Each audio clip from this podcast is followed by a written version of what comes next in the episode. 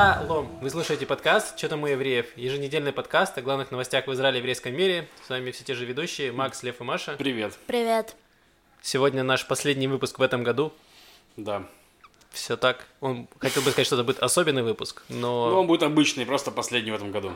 Очень Именно. веселый, я чувствую. Очень веселый, Задорный. подготовленный, да. В смысле, где ваше новогоднее настроение? У такую вечеринку закатили на Новый Да. год, закатили на Новый год. Ой. Да? Сейчас Ну, расскажем. расскажем, да, про это? Ну, Да, тогда конечно. расскажи сначала, что у тебя было интересного на неделе. На этой неделе у меня было интересного то, что она была э, последняя рабочая неделя перед э, праздниками на, на Рождество в Европе и прочих странах. И у меня было просто очень много работы. Мне все время звонили все. И, короче, я эту неделю закончил прям уставший. И в конце недели объявили, а теперь у нас еще и будет э, карантин с воскресенья. И осталась куча вещей, которые нужно было сделать перед карантином. Например, нагуляться в, в сласть. И в итоге, то есть у меня все эти выходные мы гуляли в сласть, и, в общем, у меня сил нету. Завтра снова рабочая неделя, а потом карантин. Вот, Потрясающе. да. Ничего интересного, простите, но вот такая жизнь. Да. Ну, у меня похожая ситуация. Как дела безработных, Маш? Кого спросить об этом? Ладно, да, я безработная, но при этом Спасибо, Маш. Я э, исследую мир искусства по-прежнему. Очень круто. Вот, и я сделала даже один поход, это было во вторник в галерее. То есть я придумала новый проект. Я люблю придумать проекты перед локдауном. Ну, у меня такая идея, особенно когда нужно собрать людей, что-то делать вместе классно. Ты чувствуешь, где есть перспек- перспектива, Да, и бьешь прямо в цель. попробовать это монетизировать, ну, знаете, как оно бывает. Вот, потом локдаун, и вот уже ничего не надо делать. Какое приятное чувство. В общем, да, я собрала людей и сводила их на не самые очевидные выставки, про некоторые рассказывала здесь. Но, в общем, э, было хорошо. А потом я ушла в э, просто опять во внутренний туризм, чтобы успеть и нагуляться, и посмотреть какие-то всякие штуки, может быть, успеть э, схватить немного рождественского настроения новогоднего. Поех- Поэтому сначала поехала в Иерусалим, и там э, гуляла где только можно, и по галереям, и по всяким украшенным красивым местам. И, ну, город такой для меня чужак, потому что я не очень себя чувствую там, э, ну, в своей тарелке, можно сказать. То есть он для меня всегда непонятный, как там, что, то есть, и как-то не чувствую себя в безопасности, не знаю. Но он очень интересный, большой, и мне, конечно, нравится его изучать. Э, а потом я уехала в пустыню, Рано встала в 5 утра и поехала в пустыню на тремпе. Вот. И там был большой пеший маршрут, который начинался в галерее, э, которая называется минус 430. Это заброшенная база армейская большая. И вот ее, ну, можно сказать, бараки были расписаны многими художниками, разными приглашенными, не только израильскими.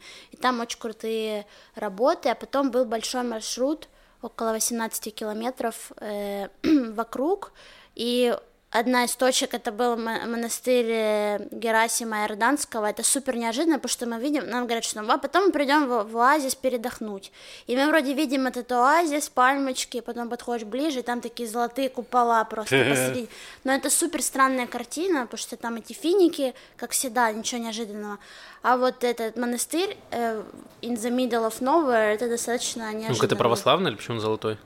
Ну, у него золотые купола. Я не знаю, но мне кажется, православный. Я Окей. просто по монастырям не Ну, очень. Герасим не очень католическое имя. Ну да, ну я просто удивлен, почему в пустыне православный монастырь, вот, мне странно. А еще оказалось, что у них известная очень мастерская мозаики, и там какие-то чуваки делают всякие крутые штуки. И еще есть такие большие ворота. Это тоже очень странно для Израиля, мне кажется, вид и вообще объект. Такая огромная мозаика с картой большой, там, по-моему, написано все на греческом, если я не ошибаюсь, но говорят, что это одна из самых существующих больших мозаичных именно карт. То есть не работ, а вот именно созданных э, карт. А что это за пустыня такая? Куда ты ездила? Но это в сторону Мертвого моря, М, э, а конкретно, э, если честно, я не знаю, что это за часть. Не, ну ладно, я понял. Это, по-моему, Но ориентиры это вот эта галерея минус 430 и монастырь Святого э, Герасима. Герасима Иорданского. Вот. Так Значит, что это было рядом с рекой круто. Иордан. Вообще отправили какого-то Герасима крестить Иорданию. Он такой, блин. Ну и, и- и умер в пустыне. Ему сделали там монастырь. Неплохо. Моя теория такая. Отличная история. Ну, потому что Иордания ни хрена не крещеная, я про это в смысле. Он ни к чему. Скорее всего, он не сделал свою работу хорошо. Ну, честно, я просто не очень слушала там всякие, всякие рассказы, которые, ну, умные за умные, потому что я больше приехала, наверное, погулять, подышать. Но из-за того, что там была такая логистика очень сжатая, а я люблю вот искусство, знаете, смотреть, чтобы все вот успеть. Я думала, ну, галерея это же точно самый важный пункт в путешествии. Мы же для этого все туда и приехали. Но как оказалось, вообще нет. То есть там, например, в монастыре и в других точках было намного больше времени, mm. чем э, на галерее. И я поняла, что, что мы уже переходим к следующей точке, а я еще даже половину не посмотрела. Yes. И это было, я была такой фрустрированной, потому что это хуже всего. Это даже не то, когда закрывают музей, это что-то не успел посмотреть, потому что обычно человек знает, когда закрывается музей, и он планирует свое время, чтобы посмотреть все интересные залы. А тут, когда ты точно не знаешь, сколько у тебя времени, ты думаешь, что ты все успеешь, ведь все хотят искусства, точно, ради этого они пришли, а так и не происходит. И когда ты понимаешь, что ты не посмотрел, куча работ, это ужасное чувство. Ну, ты не могла остаться подольше, а потом Прям наверное, Я бы потерялась. Я спросила, Пустыня. они сказали, что они, ну, они идут там дальше. Там еще заброшенный водный парк, по которому все лазили. То есть, в общем, если ты отстал, Заброшенный аквапарк? Я думал, что про заброшенный, заброшенный водный бульбулятор. водный- Не, водный парк. Огромный. Водный Где- парк. И там можно лазить по вот этим горам. Но он такой, он Да вот почему Святой Герасим не смог. Блин, заброшенный водный парк в пустыне. Это Они такие его странно. сделали, такие, блин, мы его сделали в пустыне, здесь нет воды. Забрашиваем Какой у его. нас самый ближайший источник? Мертвое море. Блин. черт. Оно же ниже, чем наш аквапарк, Ну, оно же в там вокруг низине, было написано Калия Бич, Калия Бич, везде есть стрелочки, я не знаю. М. Может, все высохло просто там, я не знаю. Но он забор, и там можно лазить по этим горкам прям, и он такой постакалиптический очень вид тоже, и они все очень быстро перемещаются. Но если вот на горе где-то, и потом по курганам, где-то пять раз поднимались на такие большие, высокие курганы и спускались, опять поднимались и спускались. Вид, вид один и тот же, но обязательно было забраться на эти Как курганы. будто жизнь. Спуски и подъемы. И там мы тоже сидели. И еще, знаете, что там было? Эм, Я Нет, мы не знаем. Маш. Это все, ну, крылатый верблюд организовывает такие походы, кому интересно. Но я вот хотела именно за галереей э, туда попасть. Эм, да, и я забыла какую-то штуку, которую мы там еще видели, важную. Ладно, Маш, расскажешь потом. Да, что у тебя? Эм, у меня... Я копил последние недели силы. Так. Думал, что на Новый год что-нибудь мы сделаем классное. У нас была идея, когда-то еще давно, когда Маша была резиденткой Мыши Хауса, мы обсуждали сделать поле чудес. Тогда у нас была идея. Мы даже придумали, как сделать барабан. Мы открыли видео в Ютубе, и там пятилетняя девочка говорила, как она из спиннера э, использовала спиннер как крутящуюся штуку для барабана, и как его сделать. И мы такие, отличная идея, когда-нибудь сделаем. Я рассказал это новой резидентке Мышхауса Маше, другой уже. Вот, и ей очень понравилась эта идея. Мы такие, да, давайте сделаем на Новый год поле чудес. Мы такие, отлично, сделаем. Я стал себе отращивать усы, чтобы все получилось хорошенько, чтобы все получилось аутентично максимально. Вот, э, Маша готовил, готовилась быть женщиной, которая это самое буквы переворачивает, значит, специально обученный человек. Вот, и все было, все было хорошо, пока, естественно, нам не объявили э, локдаун, про который мы еще чуть дальше поговорим. Вот, и это меня очень сильно расстроило, и я начал искать утешение в Netflix что-нибудь, и я открываю, а там просто все забито рождественскими фильмами. А такой, ребята, я в Израиле, есть что-нибудь не рождественское, можно куда-нибудь уйти? Что посмотреть евреев в, на Netflix?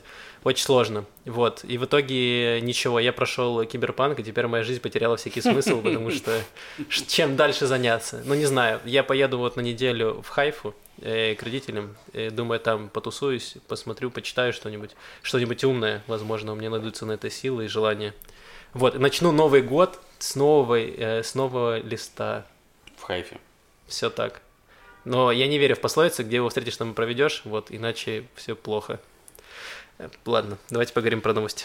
Я вспомнила очень быстро, что мы Да, видели. давай. Давай. Соли, очень много горы соли, по которой тоже можно лазить. То есть там, видимо, ту соль, которая добывают из Мертвого моря, там какие-то Ты взяла себе чуть-чуть? Нет, А текилу с собой брала? нет. Ладно, просто бесполезно.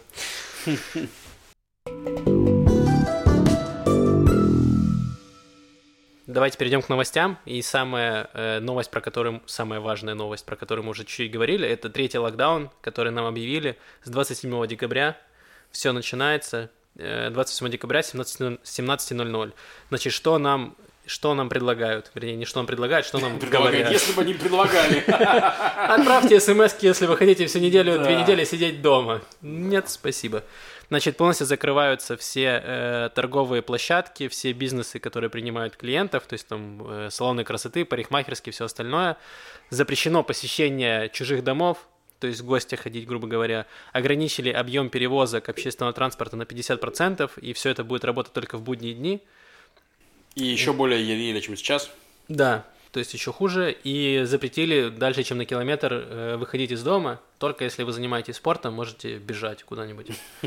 Вот, и опять же свернули все эти программы зеленые, так называемый зеленый, туризм, да, когда вы могли поехать на Мертвое море или в Эйлат, все, никуда нельзя. Э, Единственное, что отстояли там уч- учеников э, начальных школ, что они могут продолжать учиться. Видимо, родители бы точно в петлю залезли Мгм. с такими ограничениями. Вот, и все. Написали, что локдаун может быть отменен при условии, что количество новых э, заразившихся будет меньше тысячи человек. Сейчас таких чуть больше трех тысяч. То есть вероятность того, что снизится до тысячи, мала. Почему мало? Нормальная вероятность. Смотри, осенью был похожий локдаун на Рошану, на Новый год израильский. И там было больше, там было под десятку уже тысяч. То есть там 8-9 тысяч в день. Да, типа, больше заражалось. 10 даже было. То есть, соответственно, мы вернулись к меньше тысячи. То есть мы вышли из локдауна, было около 800. Да, но это две недели мы сидели. Больше. Три, даже больше. три а здесь ввели две недели локдауна и сказали, что они могут сократить его с двух недель на меньше, А. если зараженных будет меньше тысячи. Я говорю про Вряд то, что ли. две недели точно мы отсидим. Точно, а, да, ты прав, две недели мы точно отсидим, да, это правда. Вот. И что я могу сказать про свои отношения? У меня сгорела жопа, я уже об этом говорил, потому что я всем рассказывал, такой, ну, типа, мамкин аналитик, на диванный эксперт такой, никто перед выборами локдаун вводить не будет, потому что это, ну, это самоубийство, люди будут в бешенстве, я не видел ни одного человека, который бы сказал, отлично, локдаун, то, что мне нужно. Даже я, человек, который любит сидеть дома, я сказал, не нужен мне локдаун, пожалуйста, успокойтесь, остановитесь. И я подумал, что многих отпугнет это того же Нетаньягу, которому идти на выборы. э, там Гансу уже, наверное, все равно, что делать. Вот. И другие не будут поддерживать, потому что это ущерб, ну, избиратели могут обидеться. Вот. Я подумал, что это очень странно. И я оказался неправ, они ввели локдаун и прямо под Новый год. Я, честно скажу, я не такой лох, как ты, конечно. Я думал по-другому. Я думал, что локдаун точно введут, несмотря на вакцинацию, ну просто потому что слишком много больных. Мы сейчас с Максом до подкаста посмотрели. У нас сейчас в Израиле 30 тысяч больных, Которые, да, именно, да, 30 тысяч 500, заболевших. 500 э, тяжело больных, а когда вводили локдаун э, осенью, было 42 тысячи больных и 1100... Больше тысячи, да, боль- тысячи- Около- 1200 было тяжело больных. Да. То есть, ну, грубо говоря, они поняли, что просто, скорее всего, еще немного, и мы к этому, к этим цифрам снова придем, и поэтому решили сделать локдаун. Короче, я думаю, что будет локдаун в январе. Ну, то есть, я думаю, что как раз-таки они еще немножко по- подождут, чтобы, типа, больницы подзаполнились, скажем так, да, и потом, чтобы сделать локдаун, который точно хватит до выборов. Потому что между сентябрем и декабрем у нас, получается, три месяца прошло, да, между локдаунами. Э, И типа, если сейчас мы делаем в январе локдаун, в, сентя- в декабре локдаун, то у нас там до выборов, возможно, снова будет большая заболеваемость. А перед самими выборами, конечно же, ничего не будут делать. Но они решили еще раньше. То есть меня, конечно, тоже немножко подгорело, потому что ну, у нас были планы на Новый год. Мы хотели его отпраздновать. Я хотел салат внутривенно, внутримышечно и перорально потреблять оливье. То есть, да, это все, эти все планы пошли по одному месту. Будем сидеть дома как сычи. И, в общем, грустно. Но да. я, на самом деле, почему я был уверен, что не ведут локдаун, потому что проводят вакцинацию очень активную и вакцинируют, во-первых, врачей, то есть врачи уже не будут заражаться коронавирусом, то есть будет проще как раз, не знаю, там, заполнять эти больницы, будет проще оказывать всем помощь. Я подумал, что, ну, come on, сейчас привьют врачей, сейчас привьют всех людей в зоне риска, то есть в основном сейчас все будут заражаться только, ну, люди, которым чаще всего это ничем не грозит. Думаю, ну, зачем останавливать экономику, которая так у нас страдает, люди, бизнесы, которые держатся там на последнем издыхании, зачем их добивать, давайте, ну, как-нибудь попустимся. И нет у Минздрава и у правительства свои какие-то идеи, но они Ну, решили так. Я думаю, я тут, я честно скажу, верю, что типа нужно, потому что Израиль относительно там количества смертей достаточно хорошо идет в плане ну, ми- мировых стран сравнения. Ну, то есть показывает, что с точки зрения сохранения жизни Израиль действует достаточно эффективно. Вот в плане процентов умирающих, то есть, да. Поэтому пускай действуют люди важнее. Это первое, что я хотел сказать. Второе, что я хотел сказать, что да, у нас реально очень хорошо идет вакцинация. То есть э, работают все эти, то, что лидеры прививались, то, что э, лидеры ортодоксов призывают. Э, ну, я сейчас читал кусок заголовок новости, что Израиль на втором месте среди всех стран по количеству там вакцин на душу населения, то есть очень быстро идет вакцинация. По, по проценту вакцинированного населения на втором месте да. после Британии. Британия начала тоже там одновременно с нами, грубо говоря. И тут еще забавная новость, реально. Там когда, помните, когда Pfizer заявили впервые, что вот первые заявили, что у нас вакцина прошла все регуляции, мы готовы ее там всем продавать.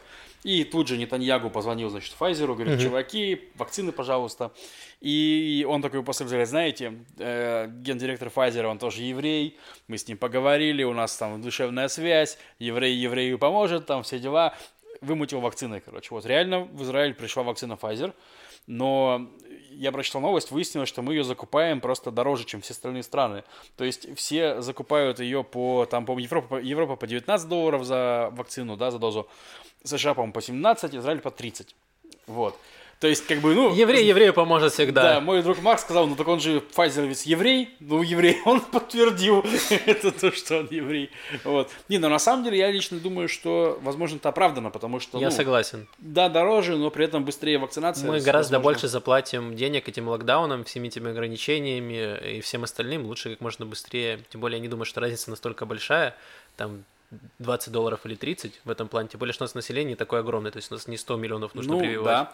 Ну и плюс, я думаю, что дело в том, что у нас же контракт у Минздрава большой был с Модерной, которая второй выпустила вакцину, и, скорее всего, через месяц, там, через два будет модерновская вакцина, ее будет больше, потому что с Модерной у нас контракт был ну, на этапе разработки. То есть на, на нее поставил Минздрав, типа, что она это сделает хорошо. Ну, так что должно быть лучше. А, ну, видишь, у нас даже инвестиции какие-то еще делают. Нет, ну, в смысле, я не говорю... Я не знал про это. А, ну, вот было, да. Класс. Не, Израиль, страна, на самом деле, там... Нормально, работает, все, работает. евреи тут кругом, все Нет, ну, ребята реально работают в правительстве. То есть, на самом деле, как бы, просто это, это то, что делается в министерстве. То есть мы, мы видим клоунаду, которая идет на уровне министров, скажем так. То, что происходит ниже министров, мы часто не видим. То есть там есть хорошие процессы, есть плохие процессы. Но из-за того, что Израиль все-таки это демократическая страна, и у нас э, есть ответственность политиков перед людьми, они делают, чтобы все-таки базовые вещи, типа, работали как-нибудь нормально, скажем так. То есть мы уже тут, поэтому, поэтому Израиль хорошо. Отличные новости. Маш, как тебе локдаун третий? Как твое мнение? Ну, с позиции людей, которые вообще не знают, чем занимаются министры, ну, то есть э, я и мои творческие друзья, э, они воспринимают это так, что Хануку дали всем отпраздновать, а Новый, Новый год закрыли, а Новый год для многих людей это национальный праздник, обязательный, понимаете, важный, семейный праздник, Новый год, дефис, семейный праздник. На лицо расизм. Я так тебе скажу, Маш, у нас в стране... Завали. Нет, нет, я понимаю тебя, но ты так сказал, национальный праздник, что мне напомнило, что у нас в Израиле есть такая вещь, как Хоклеом, национальный закон, который говорит, что у нас титульная нация и евреи. Вот, а у них нету никакого Нового года 31 ну, декабря. я и это тоже. Да, но не та нация, Маш, не та, не та культура. Ошиблась нация. Да, но даже на работах обязаны дать 1 ноября выходной. Если 1 я... ноября, 1, 1 ой, декабря, ой, 31 декабря не обязаны. Ты можешь попросить, сказать, что это наш праздник, и тебе обязаны дать выходной, если ты просишь заранее, да, это правда. А я не успел, нам сказали, нужно было за месяц просить, типа отпуск взять на день. В итоге я работаю 1 января, в 8.45 начинается моя работа. Ну, это уже не важно, Макс. Здравствуйте. Ну да. Короче. Ну да, удаленный единственный Я шанс. про Новый год думаю, что, ну, на самом деле, давайте так. Э, Израиль ушел в локдаун на Рошану, на израильский Новый год. То есть они показали, что, типа, они не каждому празднику готовы потак, потакать, скажем так. Хануки, на Хануку все-таки еще была не такая высокая заражаемость, мне кажется. То есть, чтобы делать локдаун, просто она сейчас подзаразились. Вот, и все. И... Они подумали, сейчас эти русские выпрутся на улице, начнут бухать, позаражать друг друга, позаражают всех. В итоге решили э, оградить. Не, ну скорее они бы в гости бы пособирались. Ну, в общем, я бы, конечно, был бы рад, я так скажу, я был бы рад, если бы они сделали локдаун через неделю, то есть, чтобы можно было праздновать Новый год, а потом был бы локдаун. Но, с другой стороны, я понимаю, что, ну, это реально для них не было большим фактором, и, в общем, сложно с этим спорить.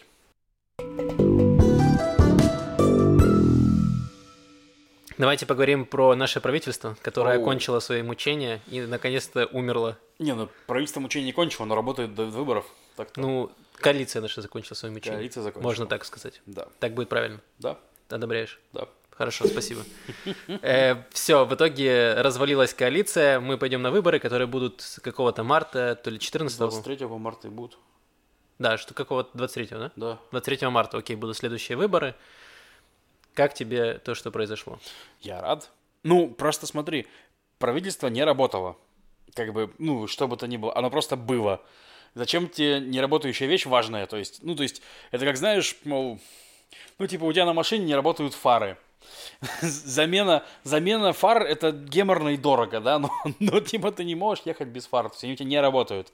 Они находятся на своем месте, но не работают. Ну, так же было с правительством, но не Ну, работало. была надежда, что как-нибудь, ну, заработает, ты будешь бить по ним, знаешь, по, по неработающему телевизору Ну да, вот бить, ты бьешь и чтобы он работает. и в какой-то момент он заработал. Но это напоминает мои отношения с моим рабочим местом. Ну, буквально. Тебя рабочее место било по тебе, чтобы ты Не, начала работать? Меня на Ну что, я в какой-то момент выгорела и перестала работать. Ну, А. как правительство. Ну да, вот, примерно так. И, то есть, И вот, тебя вот, распустили? вот ты уволена. Да, ну я и говорю. Ну я сама себя уволила. Ну да, А они, видимо, нет. Ну, по факту. Ну, то есть они должны были так сделать, правильно? Как? Ну, раз, развалиться? распуститься. Не, ну смотри, там, ну там реально был, были вопросы, которые, за- в которые они уперлись. И не смогли никак сойти с них. Были ну, вопросики. бюджет или нет? Бюджет, ну, Там не только бюджет, там бюджет, во-первых, во-вторых, назначение людей, которые суд- судят Нетаньягу, ну, в плане, не, не только Нетаньягу, генпрокурор, э, начальник полиции. То есть в итоге их не назначили, да, Не насколько- назначили, Окей. новых не назначили. А кто должен утверждать назначение? Ну, как бы нет, Кнессет, по-моему, должен. То есть, ну, А. короче, суть в том, что их, их подбором людей занимается министр юстиции, это Кахулевановец Авиа Нисанкоран. А, но утверждать их должен, по-моему, кабинет министров, и, по-моему, э, юридический советник правительства, правительства сказал, что Нетаньягу должен уйти из этого процесса и не влиять на него, потому что это конфликт интересов полный, потому что его судят. Вот. И, короче, на, это, на этом всем у них все застопорилось. Там, ну, вот я рассказывал в прошлом выпуске, как, ну, то есть он вышел уже после развала правительства, да, но я рассказывал, что там были переговоры между Гансом и Нетаньягу, и Нетаньягу требовал, короче, уменьшить полномочия министра юстиции, чтобы он не- назначал этих э, людей всех, да, изменить порядок назначения судей, судей, чтобы можно было назначать их там с большим влиянием правительства, То есть, другими словами, Нетаньягу хотел взять себя в руки, чтобы он мог назначить нужных себе людей на... которые будут его судить. Да, Да, вот окей. реально. И Ганс в итоге не прогнулся. Ганс, короче, из того, что, ну, опять-таки, тут сложно говорить, что все сливают всякое, да, но э, говорили, что Ганс, в принципе, готов был на это пойти, но вся его партия сказала, чувак, нет. То есть, ну, в смысле, мы не, не пойдем с тобой вот, вот туда. То есть, тот же Ниссан Корен, ну, и вот и все это, вся, вся его да- дальнейшая фракция. То есть, и да, и поэтому они ушли. И поэтому Ганс выдвинул пять, пять условий, уже в последний день буквально, ультиматум из, из пяти пунктов, ну и ему сказали, ну все, тогда пока выборы будем делать. Выборы. И тут случилась бомба, что Так. называется, в стане Ликуда, бабахнуло. Да, Убежал второй... Он второй номер был Ликуда? Зеев Элькин, не, не, не второй, Он, но ну, в пятерке, в пятерке где-то был. Да. Вот. э, переметнулся к партию Ксару, которая называется «Новая надежда». Да, пар- вот мы рассказывали про партию Гедеона Сара, новую, да, она называется теперь «Новая надежда», это очень смешно. Ну, Просто старый звезд- Stars Wars, Звездные да. войны, да. Да, и ушел, короче, из Ликуда, ушел Зеев Элькин. Это Оби-Ван Кеноби. Да, это, не, это очень хитрый чувак, это прям политик, который э, не делал пока таких ошибок. То есть он ушел, он начинал в Ликуде политическую карьеру, потом перешел в партию Кадима, Риэля Шарона, который был у власти, потом перешел снова в Ликуд, и как раз когда он перешел, Ликуд снова пришел к власти. То есть, по факту, такой политический флюгер, который знает, в какой момент куда повернуть. Да, знает. Но при этом он был у Нетаньягу очень доверенным лицом. То есть он у него все время был министром постоянно. Он входил в узкий кабинет. И в момент, когда Нетаньягу делали какую-то операцию в больнице, он был типа временным премьер-министром. Ну, там несколько часов, но все еще это показывает уровень близости его с Нетаньягу.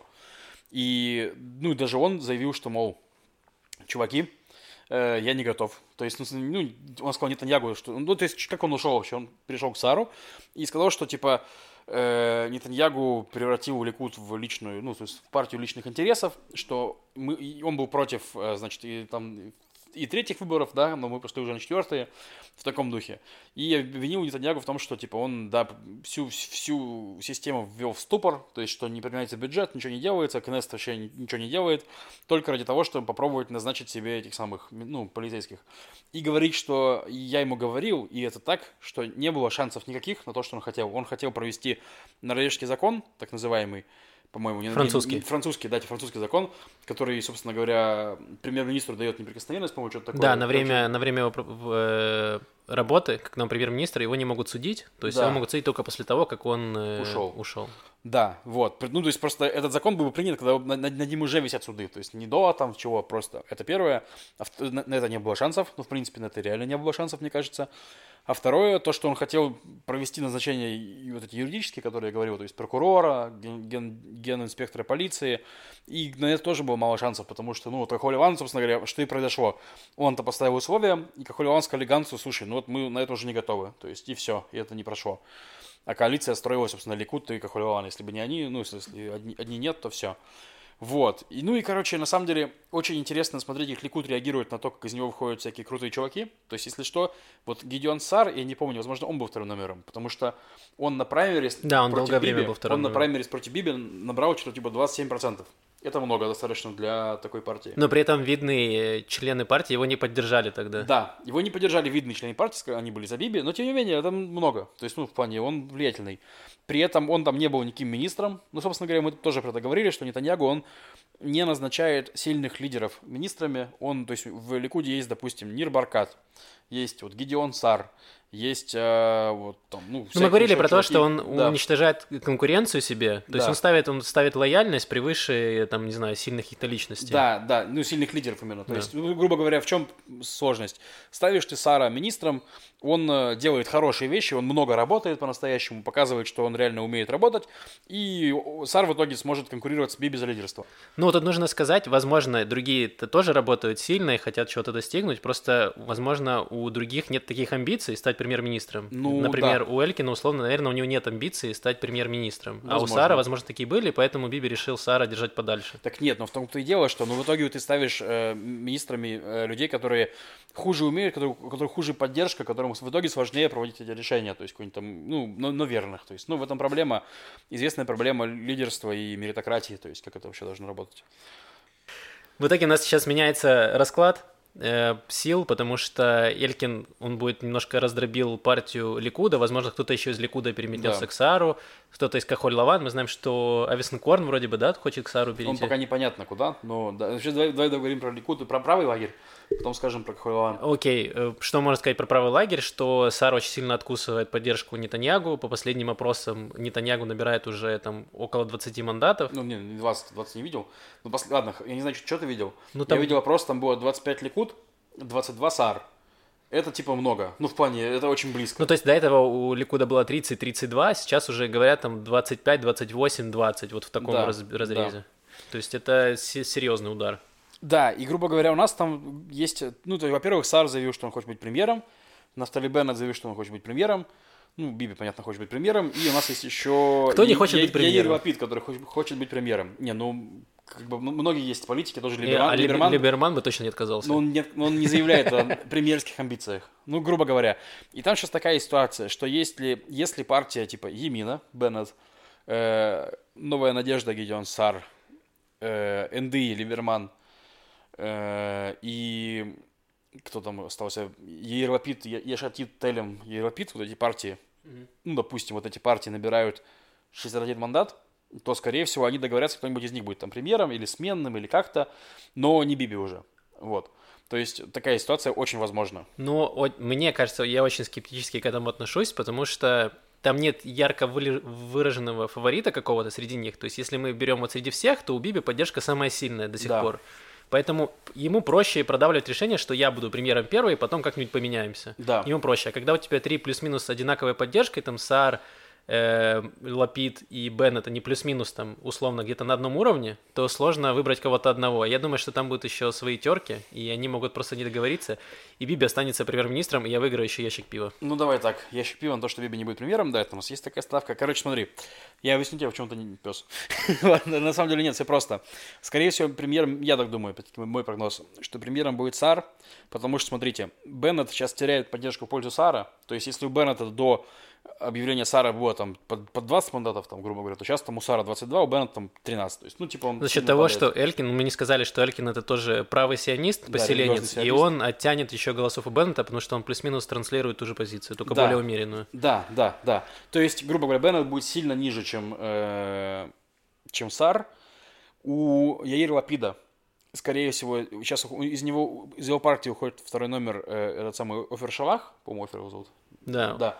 Э, это такой, короче, политик, он не харизматик, то есть не очень красивый говорит, но он такой очень мозговитый, и он там реально, ну, прям уважаемый, много чего делает хорошего, скажем так, законов много пишет и прочее, то есть он уходит из э, партии и будет делать какую-то свою новую. С кем он ее будет делать, непонятно. То есть у Лапида тоже понизится поддержка за счет появления новой силы. То есть вот, сейчас поговорим про левые силы немножко.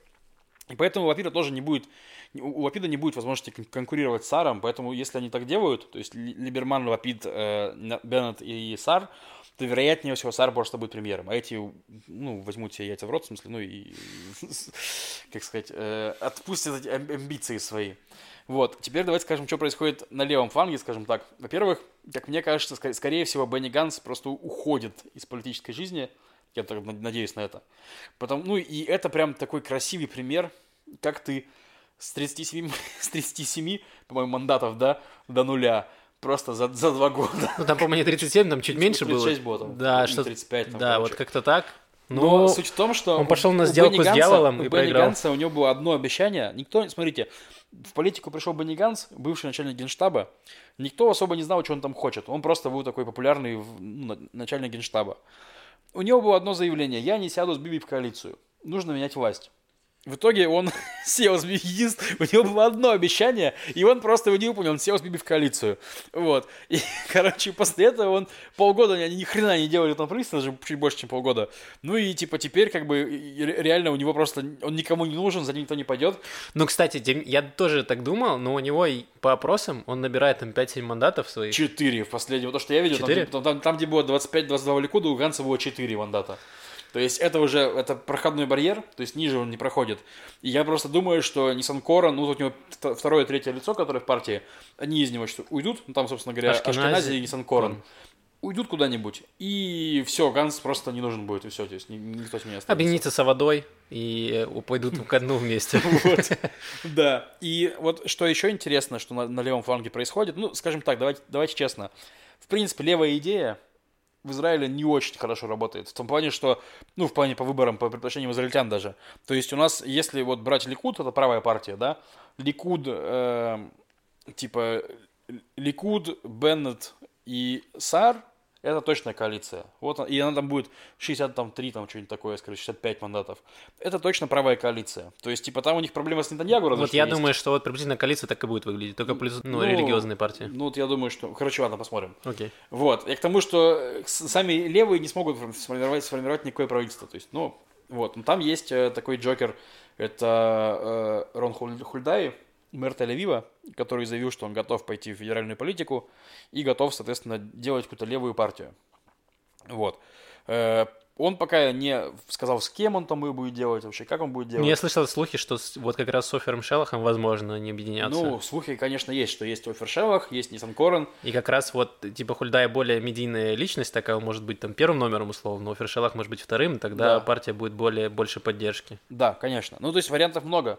Ну, это все расстраивает Лапида, во-первых, больше всего. Потому Не что они, у него забирают эти самые мандаты, да. И Мерец, который Мерец, это тоже самая левая партия, которая вообще там будет на грани выживания, мне кажется. Ну вот, кстати, возможно, будет смысл Мэрицу зайти в- вместе с Хульдай туда присоединиться, потому что Хульдай достаточно левый как раз политик. Ну да. Возможно, будет смысл как раз прибиться туда. Ну, ну, тоже интересно. Ну, Мэрис мне как раз нравится тем, что они вот э, отстаивают такую левую проблематику. Да, их мало, но вот надеюсь, что они будут сильно с кем-то объединяться, во-первых. Во-вторых, Проблема в том, извини, что с Мэрицем они все очень здорово, они очень принципиальные люди, но они никак не влияют на происходящее. Да, вот это в чём. правда. То есть у них нет никакого веса, вот они такие все принципиальные, они как арабы в этом плане. То есть арабы тоже принципиально, ни с кем не садятся, но в итоге у Нет, они никак... арабы, арабы высели с кем-то, с ними, с ними никто не садится, я думаю, все-таки. Не-не, они отказываются даже с Мэрицем садиться за один стол. И во многом, и проблема это в том, что арабская партия огромная, там 15 мандатов это очень много, они никак не влияют, и они не поддерживают своего избирателя. То же самое с Мэрицем, что они такие принципиальные, но по факту их избиратель, там левый телевиз, он практически не видит поддержки, только вот на локальном уровне, на муниципальном, да, муниципалитеты поддерживают, все остальное очень плохо. И в этом плане хотелось бы какие-то телодвижения увидеть, чтобы реально можно было на что-то повлиять, на какие-то процессы. Согласен. Но вообще интересно. Возможно, кстати, еще еще есть такая возможность, да, что, допустим, Хульдаи сможет отжать немножко голосов у арабов. То есть, ну, потому что тоже арабы вот не сильно получают что-то там. А в принципе, популярный политик среди разных людей. То есть, возможно, что арабы тоже за него проголосуют частично. Уменьшится влияние арабского списка, и тоже это появится партия. А, а Хульдай, он все-таки фигура высокого класса. С ним можно договариваться. И, ну, то есть, и правым, и центристом, и прочим. То есть, он не такой прям левак-левак, который принципиальный. То есть, ему, возможно, он тоже может войти в, не, в некоторые варианты правительства. Короче, в общем, интересно будет. Мы будем вам рассказывать. Да. На этом давайте пока что остановимся, пока Маша просто нас не убила. Вы мне не сказали или сделали политический выпуск, я чувствую. Ну, Нового И сейчас зайдут все тут, Сар, Элькин будут тут с вами сидеть, общаться, как гости, да? Говорите. Маш, Нового года не будет, будут выборы.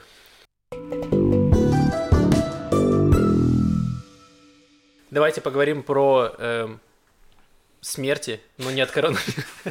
Какой переход, какой красивый переход. Да, идеальный переход, Максим. Не от коронавируса, даже смерти, а смерти в ДТП. Короче. Так можно назвать? Ну, там достаточно мрачная история произошла э, в центре страны, там, не в центре, там под Иерусалимом где-то. Короче, перевернулась машина с подростками, и один подросток погиб. Начали расследовать, что произошло, выяснилось, что за ними все это время ехали копы, и, значит, э, это привело к тому, что машина перевернулась. Как GTA было три звезды уже. Да, там были три звезды, там танки уезжали. В общем, короче, история такая, типа, что пацаны кидали камни в полицейские Давай, машины. извини, я немножко, немножко предыстории. Несколько, дней наз... Несколько недель назад был теракт в Иерусалиме. Да. Несколько попыток терактов.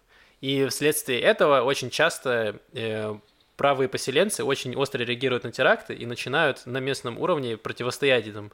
В данном случае подростки э, несколько дней подряд они выбегали там на какие-то шоссе, искали машины с арабскими номерами, с арабскими водителями, кидали в них камни. Да. Пострадала даже скорая помощь, которая ездила там за рулем был араб, они закидали машину скорой помощи камнями, он получил какие-то там травмы. Да. Вот, и это очень долго, долго продолжалось, пока вот не случилась эта история. Да, спасибо, Максим. Да, это очень важно.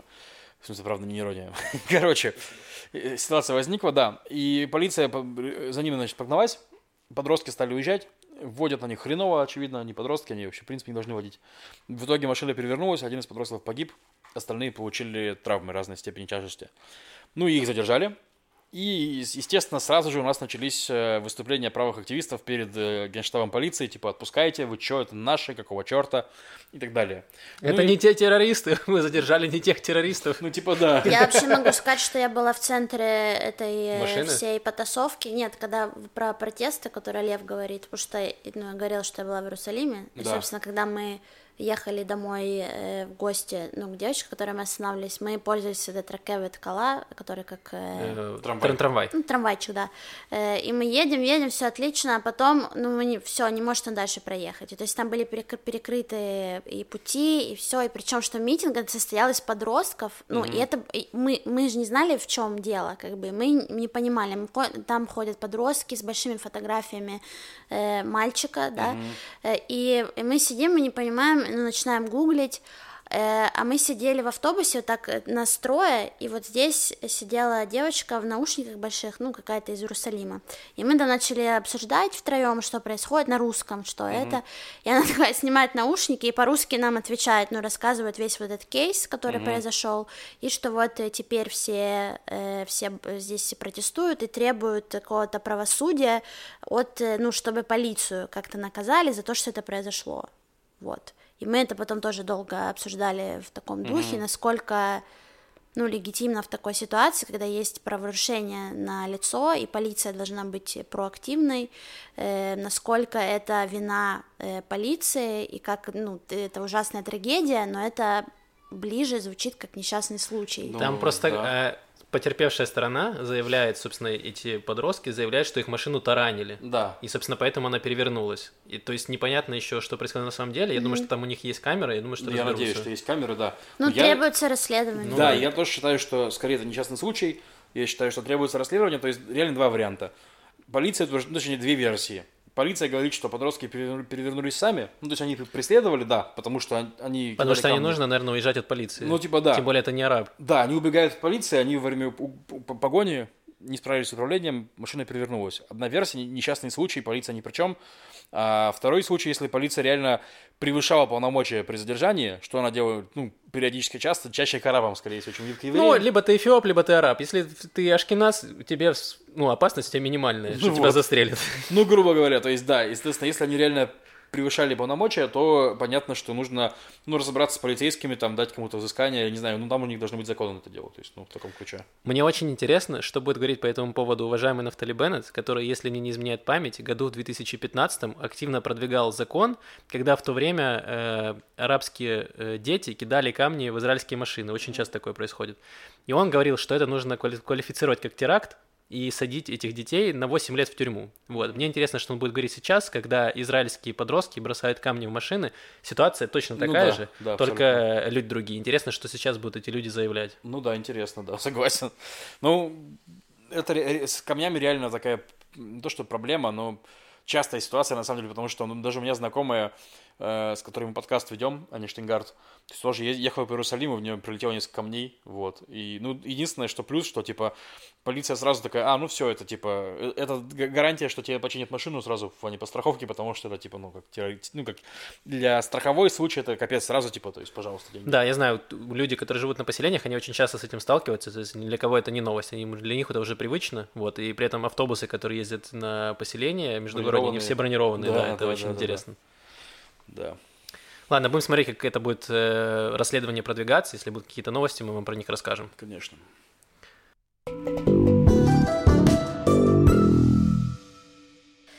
Э, да, недавно произошел такой э, случай изощренного сталкинга, назовем его так. Э, В Фейсбуке э, одна девушка, в- ну, в секретной как-то ливийской группе написала, э, как... э, Секретная телевизская группа уже звучит интересно. ну, там Ну, женские тебя... группы. А, да, женские закрытые группы. Не для мужиков, Макс. Да. Ну, Что там обсуждают? Такие существуют. Они- Мужиков, естественно. Ну вот. Я и подумал. Так. Да, значит, написала такой пост, э, чтобы, ну, другие девушки были на э, стреме, так сказать, по поводу такого кейса. Э, в общем, она возвращалась из магазина домой э, и пошла в душ. И в момент, когда она пошла в душ, пропало электричество в доме. Она завернулась в полотенце и собиралась выйти на лестничную клетку, чтобы, ну, включить, переключить Проверить этот, щиток. э, Проб- Пробку сделать. Ну, в смысле, Автомат тумблер этот, Да, тумблер, да. Ну, в общем. Э, и она в этот момент посмотрела, значит, дверной глазок и увидела там э, странного э, мужичка, по ее описанию, который вот терся возле этого щитка. Э, и э, она не стала туда выходить, а он как-то понял, что она смотрит в дверной глазок, и начал там э, стучать дверь, ломиться и спрашивать, все ли у нее в порядке, и она там еще пишет, что вот у этого человека был американский акцент. Но суть в том, история странноватая, то есть это мог быть мужчина, не знаю, какой-то сосед, что-нибудь, непонятно, да, но э, факт тот, что к этому посту э, очень много стали писать другие девушки комментарии, что э, они сталкивались тоже с тем, что пропадало электричество, в общем, и что э, они, ну, как бы там видели каких-то э, какого-то подозрительного человека, или, может, их там уже несколько, то есть, ну, вот в статье, которую мы читали на Вайнет, вот э, к, к этой новости, э, написано, что это уже как такой кейс какого-то нового сталкинга в Тель-Авиве, когда э, ну, мужчины вот отключают электричество и ждут, пока на лестничную клетку выйдет э, какая-нибудь дамочка, а дальше занимаются своими грязными делишками какими-нибудь. Вот, ну вот такая новость, ну как по мне, конечно, я вот думаю, что я бы в жизни не вышла бы в полотенце на лестничную клетку, то есть ни в одной стране мира, в принципе, то есть это прям, ну для меня... Потому что в полотенце неудобно нож положить. Не, ну мне кажется, это стрёмно очень, ну то есть... э, ну, как-то не, ну, странно, их стрёмно как-то для всех полов, мне кажется, ну, окей. Э, но то, что как-то чуваки вот эти додумались, э, ну, влиять вот так вот на э, своих ну, жертв, да, Мгм. можно сказать. Это, конечно, тоже для меня стало удивлением, именно такой способ, да, то есть чтобы как-то ждать там на лестничной клетке какую-нибудь девочку, девушку. Э, в общем, не знаю, мне стало стрёмно, если честно, Ну, после таких дело. рассказов. Ну, надеемся, что кого-нибудь поймают из них и казнят. Ну, в смысле, что сделать с ним плохое. Казнят лев. Этого же уже не делают. Я подумал, что Ну, если бы такой человек вламывался к нам в квартиру, то он бы не смог включить свет, потому что пробки у меня находятся в комнате. Ему пришлось бы сначала пробраться ко мне в комнату, выключить их там и потом ждать. Да, но это пугает, то есть, мне кажется, в принципе, они могут и следить, то есть это же нужно понимать, в какой квартире живет девушка. это пугает, я согласен. То Ну есть да. это, ну, за тобой, ну, должны откуда-то следить. Или вот, ну, как она, она предполагает, что за ней следили от магазина, когда она возвращалась домой одна. И потом вот это произошло со светом. То есть это еще втройне неприятно. Ну, насколько я понял, пока ничего не произошло, ну, страшного. То есть только Ну, вот эти Ну, попытки- чем есть, слушай- неприятные эмоции, пока, ну, Да, никого не ну, в плане- да. так. Да, но Вот, есть э, Хорошо. кейсы, и как бы с тем, что сейчас также много всяких новостей по поводу эм, у- учащения случаев вообще, ну, насилия, как домашнего, не только над женщинами, то это как бы тоже добавляет такой какой-то эм, окрас э, не очень приятный. И да, сейчас ничего не произошло, и, конечно, я надеюсь, что ничего не произойдет, и я надеюсь, что у всех есть дверные глазки. Эм, И да, не выходите, в общем, если вдруг э, что-то случилось. Я подумал, что, и- возможно, эти извращенцы просто они очень э, сознательные, и они, ну, Сегер же ввели, и тебе нельзя заходить в чужой дом, и поэтому они выманивают своих жертв из дома, потому что внутрь они зайти не могут. Как вампиры. То есть типа, это заигрывание, ты хочешь сказать такое? Ну, Как типа, романтическое приглашение, Но выманивает наружу. поужинать, там ты выходишь на лестничную клетку, там у тебя накрыт Стол, скрипач стоит такой, с Хава Нагилой, так, Возможно. и голый чувак такой. Не, извини, в, в пальто такой, и ну, а там голый уже. И ногой просто автоматы твои выключают электрические, да? Да.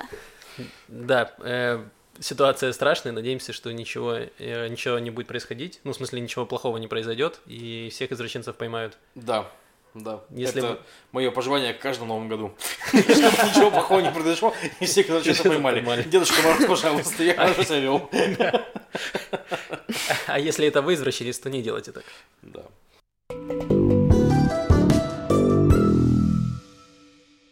Так, давайте перейдем к рубрике «Культ просвет». Мы говорили, что мы будем смотреть фильм «Воспитательница» Надава Лапида. Единственное, что в прошлой подкасте сказал, что фильм 2018 года, но фильм 2014, а 2018 года это была американская адаптация его, где уже Надав Лапид, режиссер этого фильма, он был там сценаристом. Вот, потому что это его сценарий.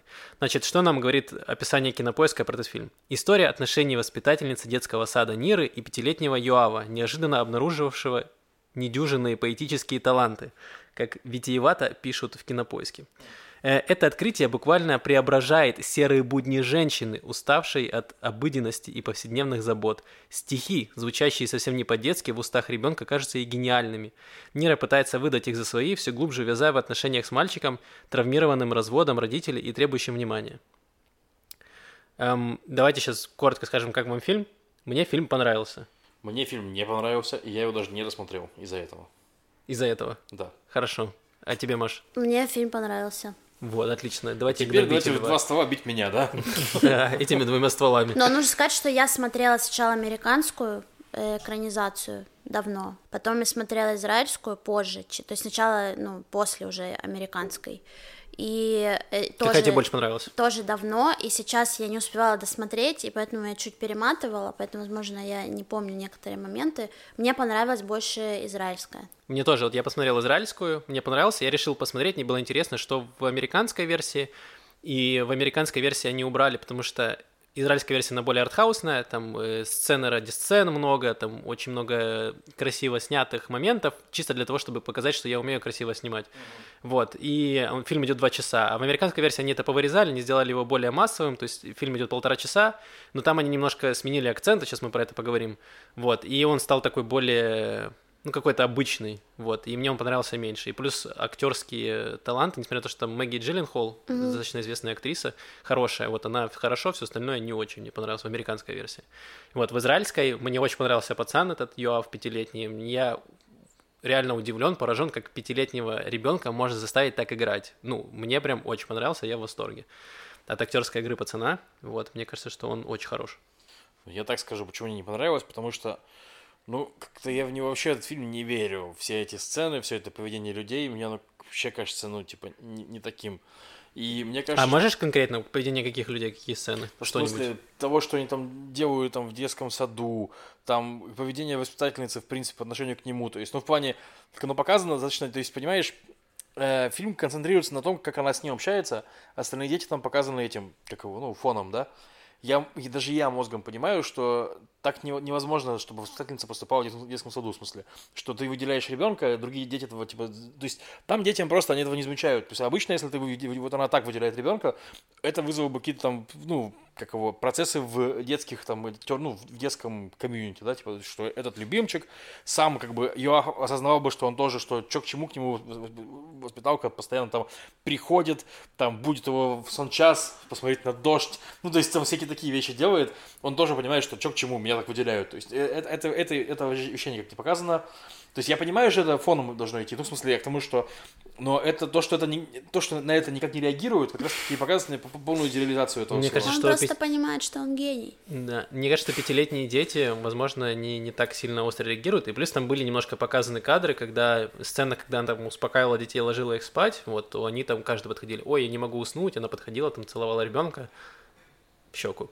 Э, вот. И там к следующему, вот они все там к ней липли. Вот, то есть, ну, мне тоже показалось какой-то момент странно. Я думал, что сейчас будет конфликт, наверное, на этой почве, что был любимчик. Его не было. Но они да. убрали его, и я рад, потому что последнее, что мне хотелось видеть в этом фильме, это конфликт э, детей, воспитательницы, и превратилось бы в усатого няня или во что-то еще Нет, этот я фильм. не спорю, что не нужен там был.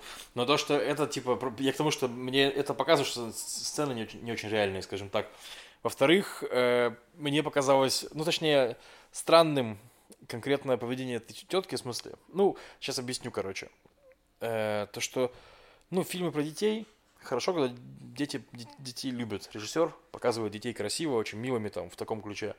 То есть э, я смотрел с подругой, вот Маша сказала, что типа вот Кустурица, когда снимает про своих братьев э, там, э, цыган там и прочих бал- балканцев, да, Ром, а? Ну, Ромов. Ромов, да, что он их очень любит, и это видно из каждого кадра очень красиво, все, и дети очень красиво бегают, и все очень, все, все очень, да, типа. Но Дафа вид, мне кажется, не, я не уверен, что он любит детей, и не уверен, что он любит кого-то кроме себя, потому что, ну, то есть, как бы, конфликт непризнанного гения, который еще там ну, мужские пиписьки он любит, у него это в каждом в фильме. каждом фильме, да, письку показали. Я думаю, он любит поэзию. Ну, короче, я к тому, что мне вообще никак особо... Ну, странно, что ты... Ну, возможно, я просто не понял, потому что мне показалось, что «Дети» сняты очень красиво, и я себя поймал на мысли, что это один из немногих фильмов, где меня не раздражают дети, потому что в каждом фильме маленький ребенок обычно это просто какая-то заноза в жопе, постоянно, то есть из-за них проблемы все, какие-то фильмы ужасов, постоянно там дети маленькие, которые вечно все мешают, все им не нравится, из-за них какие-то проблемы постоянно. А здесь ребенок наоборот, он как бы самая важная часть этого фильма, это вот ребенок, который там на своем таланте, значит, тащит вообще весь этот фильм. Ну, и мне, собственно говоря, что мне не, не- не понравилось, я сейчас скажу и закончу, дам, дам вам поговорить по хорошей стороне фильма. Короче, то, что воспитательницу интересует только его талант, условно говоря. Мгм. То есть он сам, как ребенок, его благополучие его вообще не интересует. И это прям настолько неприятно ну, смотреть. Ну, грубо говоря, смотрите, там ситуация, что нянечка забирает, ну, то есть у воспиталки этого ребенка, и при ребенке говорит, что он там, ну, конечно, туповатый пацан, то есть, ну, типа, что он сложный парень, вообще хрен заставишь его что-то делать, прям при нем. А потом эта, эта воспиталка звонит ей и говорит, ты знаешь, мне кажется, Юав перед сном тоже читает стихи. Ты можешь запи- записать их, потому что мы пропускаем его стихи в таком духе. То есть ей, она бы сказала, что ты можешь просто при нем его не, не, не ругать, а? Вот так, чтобы он это слышал. Ну, типа, если ты хочешь его поругать, скажи ему, а так ты говоришь со мной, ругаешь его, это некрасиво, в смысле, он это понимает, он же уже, ему 5 лет уже, то есть, ну, типа, в таком ключе. Вот, ну, короче, такие меня Не, но, но там я тебе тут немножко парирую, потому что там это показано, и она, эта воспитательница, потом говорит с отцом этого мальчика, что вот эта нянечка плохо влияет на него, как раз во многом как раз из-за этого, что она его там критикует, она считает его тупым. А, окей, Вот, ладно, я- она, я не во- досмотрел просто возможно, не досмотрел этого, там была как раз эта сцена, где она подсиживает, так сказать, эту нянечку и сама становится нянечкой этого пацана. А, окей, Вот, там хорошо. есть поворот в этом плане. Маш, как тебе... Я хотел с тобой поговорить про поэзию. Там много стихов. Я ни хи- ну, ничего не понял. То есть я туповат, прямо скажу. Для меня стихи, потому что мы смотрели в хорошем... Был хорошие субтитры, качественный перевод. Нет проблем с переводом никаких было. Я половину, ну, плохо понимал. То есть первый стих там про Агар был очень красивый. Это я понял. Все остальное я понимал слабо. Как тебе стихи в этом фильме? Ну, я так и не нашла ни в американском, ни в этом какие-то первоисточники, вообще чьи это стихи. Наверное, Лапида, я не знаю. Поэтому, ну, тяжело было... Ну, понятно, Ну, что... не что обида. В израильской, в израильской версии они, ну, Бялика же еще туда приплели, Но она как просто отца вообще слова э, израильского. Но я считаю, что главный герой этого фильма это поэзия, то есть и что есть сакральное э, какое-то из искусств, и то, что говорится в самом начале, то, что вот, ну, ан- э, вот эта нянечка, она э, там э, у нее вскользь проскакивает, что есть люди слова, и она, не кажется, мне не делит людей на взрослых, детей, женщин. То есть для нее вот есть там ее муж, ее дети, которые это не вот каста того, что ей ценно и дорого. То есть в этом мире она э, ну, близка и э, всеобъемлющая именно с, с людьми слова. И этот малыш, он для нее э, как раз и э, такой э, э, ну, а- оплот гениальности и как раз э, поэзии, и он является вот этим человеком слова, которого э, она понимает, и плюс, который является таким талантом, которого у нее никогда не будет. Потому что, э, кстати, в американской версии это было хорошо показано, когда она читала на уроках этих поэтических свои стихи, и они были не очень. А когда она читала э, э, э, стихи э, мальчика, они были как бы В гениальными. израильской тоже показан. И потом общение с преподавателем, он тоже самое это говорил. Но еще что э, интересно, Да, извини, единственное, мы что не она... сказали, да, что это учительница, воспитательница, она по Да. вечерам ходит на курсы поэзии, Да. и, собственно, там она пытается стать, хочет стать поэтессой, и у нее получается не очень хорошо, пока она не встречает этого мальчика. Ну и показано вот это чувство, что как бы ее как будто не понимают, то есть это не надо говорить словами, это как бы видно, что ну, она вот все как-то смотрит на мир э, с, с такой точки, где она как-то не, э, не получает э, какого-то ответа, какого-то принятия себя, даже с мужем там, да, и то, как это снято, вот если обратить внимание на самую первую сцену, где э, муж ее смотрит телевизор, и ее там половина тела, то есть ее как будто нет э, полностью целиком в, в этой се- семейной жизни даже, то есть у нее голова, грубо говоря, в другом месте, и в этом, ну, малыше она как раз видит э, отклик именно на вот этот мир э, слова, на гениальность. Единственное, что меня смущает, что она тоже врет. То есть, вот, например, Макс, если ты говоришь, что она пытается защитить малыша от плохого влияния ее няни. Ну, это в его, конце уже было. то- Но это было лицемерно очень. Да, потому что она сама Вот. делает то же самое. То есть Да. она же использует его стихи как свои. Мне в начале какой-то момент показалось, что такая аллюзия, надеюсь, я правильно использую смысл слова аллюзия, э, на то, что происходит с многими талантливыми людьми, гениальными, которых э, какие-то люди, которые рядом с ними водятся, пытаются использовать свои, для своих нужд. То есть сначала есть воспитательница, которая ворует его стихи, чтобы выдавать их за свои, и в классе показаться, что она супер утонченная. И в том числе нянечка, которая использует стихи этого пацана, она пытается стать актрисой, и она на прослушивании читает эти стихи, говорят, что это ее стихи. И все вокруг в восторге, а, и по сути они пацана просто используют, воруя его интеллектуальную собственность. И мне показалось, ну это вот такой хороший пример, как многие используют каких-то гениальных людей ради своих корыстных э, интересов. Но потом дальше это все трансформируется, конечно. Еще про поэзию, э, то, что часто, ну, Лапида обвиняют в том, что у него всегда в фильмах есть какой-то политический и социальный подтекст. И, например, э, ну, блин, я не сильна, конечно, в этом, но вот это Хагар, это имя какой-то э, праматери э, в исламе или там что-то, в общем, если покопаться именно вот в этих э, кодах словесных, то они тоже там э, дают, ну, это если, конечно, верить вот в то, что это имеет какой-то смысл, потому что, э, по-моему, я читала, что Лапид говорит, что нету там таких подтекстов никаких, но даже вот упоминание вот этого какого-то э, противостояния, там, когда он им рассказывал про сефардов, ашкеназов, э, вот эта вся речь на пляже, потом э, нянечка, значит, у него вообще, ну, ее играет Эстерада, это очень крутая певица, которую я э, тоже люблю, э, нежно, ее игра, вот, которая временная его нянечка, вот она из, э, как тоже там... Я рассказывал про ее сестру, кажется, в, про музыку. Э, Тамара, Тамар Рада, это ее сестра, которая я про нее Нет, рассказывал. они вообще Нет, не, не то? связаны. Нет, Ладно. по-моему. Да, по-моему, нет. Ладно, потому что я знаю, что у нее есть сестра, которая тоже известная. По-моему, вот это она. Ну ладно. Мне неважно. казалось, нет, но не уверена. Э, Да, и тоже ну, она актриса, как мне нравится.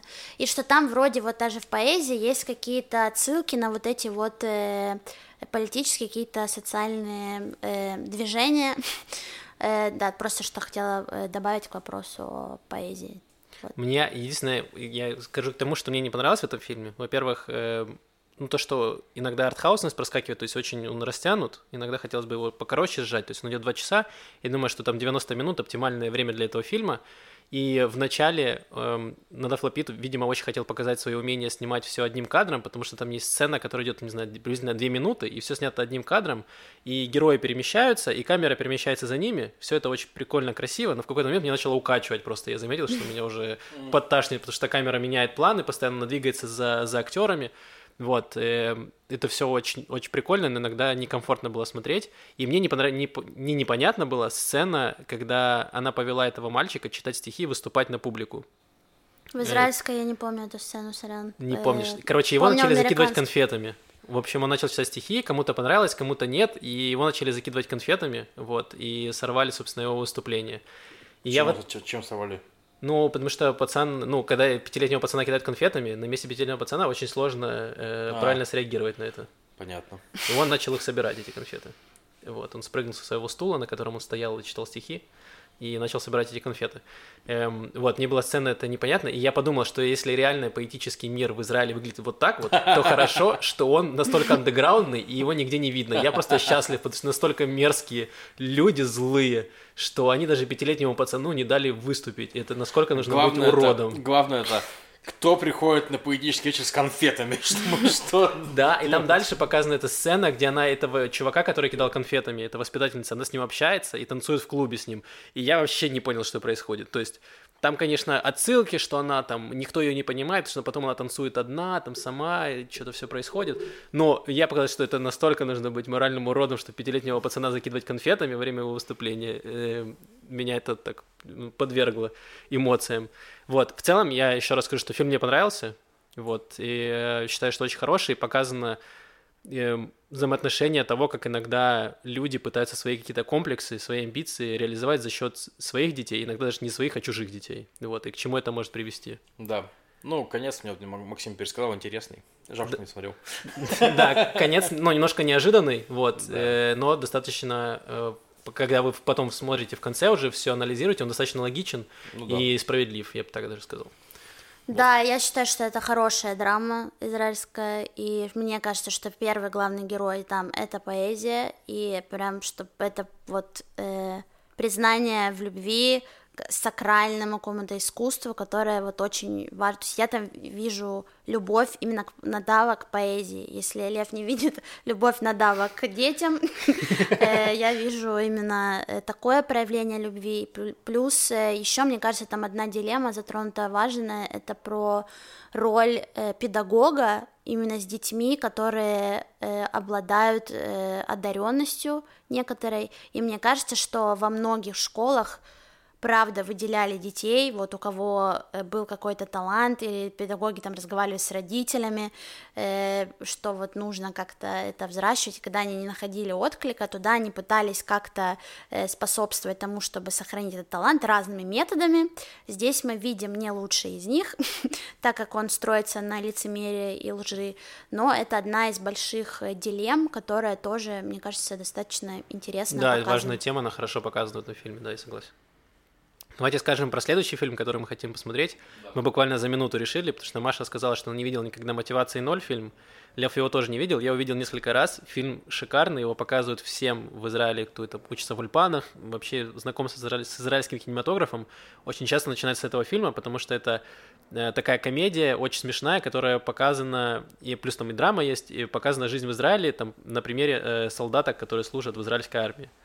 Вот, э, мотивации ноль, он есть везде, мне кажется, по-моему, даже на Netflix есть. Вот, так что в следующий раз мы обсудим именно его. Посмотрим. Хорошо.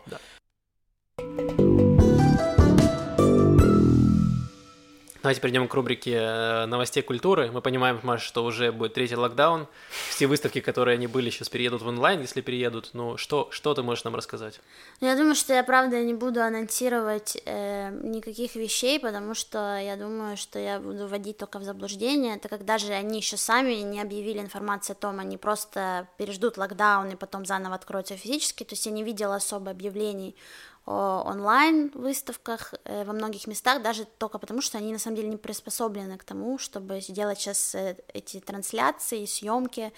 Э, но я думаю, что скажу об интересной такой вещи, которая тоже упоминала, что есть одна танцевальная труппа Хофиша Шектора, которая сейчас базируется в Британии, но он сам родился в Израиле, и вот будут прямые трансляции э, постановок, она называется Political Mother Unplugged, и они плюс пообещали, что специально для э, трансляции это будет еще всякие проекции какие-то световые, то есть они прям адаптируют это шоу под э, э, онлайн-трансляции, и они будут 2 и 3 января, 2 в 13.00 по Москве, а 3 января в полночь э, по Москве. И эта трансляция будет из э, театра де ла Виль э, французского и будет без зрителей, а вот исключительно трупа.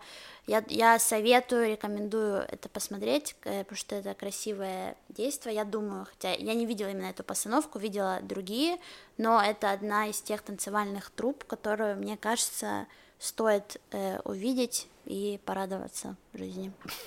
Маш, скажи, а GFFS закончился уже или нет? Так он вообще начинался разве? Да, я потому что я смотрел даже спектакль, я забыл про это рассказать, когда ты ходил на какой-то пятиминутке. Я посмотрел спектакль в онлайне, и мне очень понравилось, очень классно. А как, подожди, но израильский или нет? Какой? Ну, нет. спектакль как. Ну, он спектакль был для Израиля. Да, но, но российский. российский, да.